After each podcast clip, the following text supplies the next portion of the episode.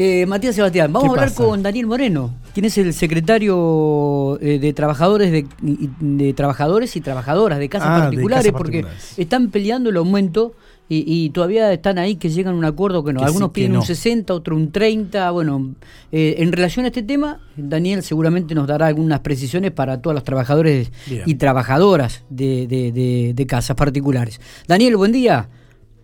Buen día, Miguel. Gracias por la comunicación. Y sí, es tal cual vos venís justamente adelantando. Es algo que nos tiene a todo en vilo con respecto a este esta paritaria de 2021, que en la cual se está se está solicitando un, todo un reajuste salarial, ¿verdad? Está. ¿Y, y cómo, cómo están las conversaciones? ¿Cuánto han pedido el gremio? ¿Cuánto han ofrecido los empresarios? Contanos un poco cómo está este diálogo.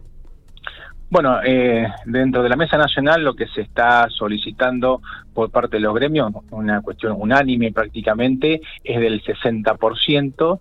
Eh, eh, de aumento y esto tiene que ver con lo que realmente se está deudando desde el año pasado y este, lo que ya va a venir para ahora en este próximo futuro, eh, más o menos este, pensando en la inflación proyectada que podemos llegar, llegar a tener de acá hasta, hasta fin de año.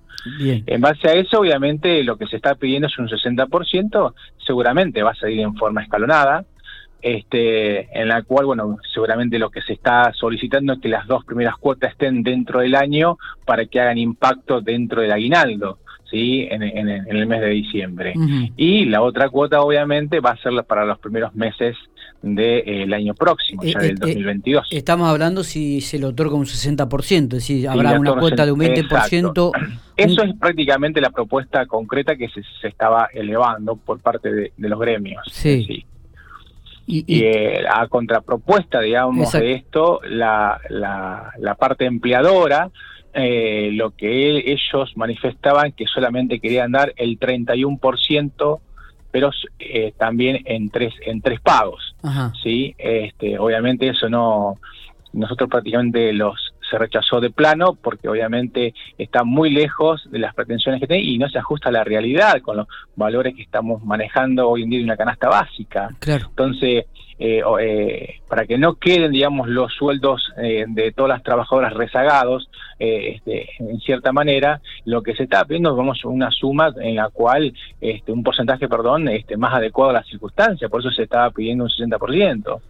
no, no nos olvidemos de que el último aumento que tuvimos que fue ahora, ahora en abril, que fue el 10%, esto se arregló en diciembre, ¿sí? donde se debería haber arreglado eh, prácticamente los primeros días del año pasado, eh, los primeros meses, perdón, del año pasado, o sea, ya viene muy, muy con, con en forma, en forma, digamos, rezagada ya del año pasado. Entonces, lo que se está pidiendo es una adecuación correspondiente a los niveles eh, de, inflación que estamos teniendo en este momento, ¿no? Claro, claro, claro, totalmente.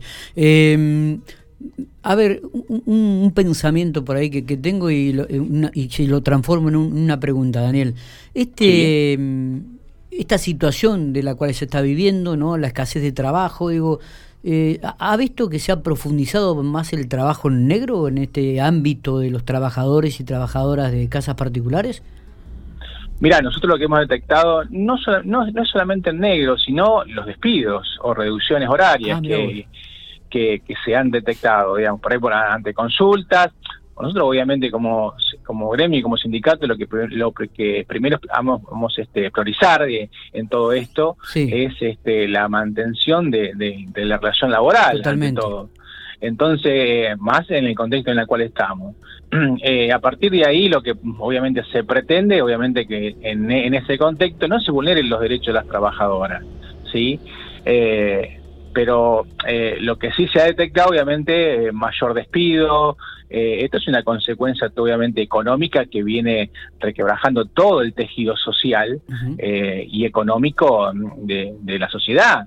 Entonces, es, obviamente es un efecto dominó, porque obviamente donde un empleador eh, también le, le, esté resentido, digamos, su, su economía de hogar este, o su empleo, obviamente empieza a ajustar este, algunos gastos en los cuales este, entra, entran a, eliminar. Eh, una de ellos, obviamente, es la, eh, a ver, eliminamos a la trabajadora porque tratamos de, ver, de hacerlos nosotros, de alguna manera u otra vemos cómo nos arreglamos. Claro, claro, totalmente, es así. ¿Y manejan algún número en cuanto a esto de despidos que se han generado en estos últimos años principalmente, no?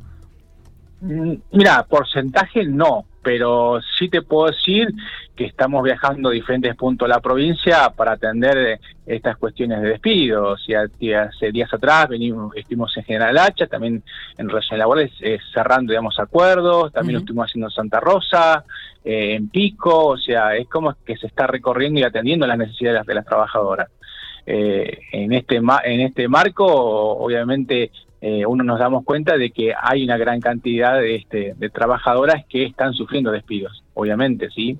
Está. Daniel, ¿cuándo entonces podríamos o se podría llegar a tener la confirmación del aumento para, para los trabajadores y trabajadoras de casas particulares, teniendo en cuenta que mañana ya tendrían una reunión y, y mañana sería el último día de conversación o pensás que va a seguir dilatándose este tema? No, yo creo, suponemos que mañana se debería ya empezar a cerrar este eh, el acuerdo. Este, no creo que pase otra vez a otro cuarto intermedio, porque ya mucho más para, para hablar de toda esta cuestión no hay. Eh, y acá solamente hay que esperar las buenas voluntades de las dos partes eh, como nosotros obviamente la, nos la predisponemos, este, y por parte también de los empleadores que realmente accedan a, negociar una, un, un, recomodamiento y un, y un reajuste salarial acorde a las circunstancias, que es lo más importante de todo esto. Para que trabajar obviamente eh, eh, teniendo en cuenta que es uno de los sueldos más bajos de todos los sectores, se convierte obviamente en los más vulnerables de todo el sistema económico. Eh, por ende, lo que estamos pidiendo es tratar de, ir avanzar en derechos, como por ejemplo se está pidiendo la, el concepto de antigüedad en este caso.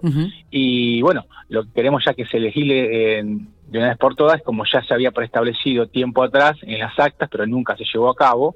Este, bueno, en esta vez queremos ya en forma contundente y concreta que empiece, digamos, a, abonarse, digamos, a las trabajadoras este concepto que todavía no ha sido reconocido durante años. ¿sí?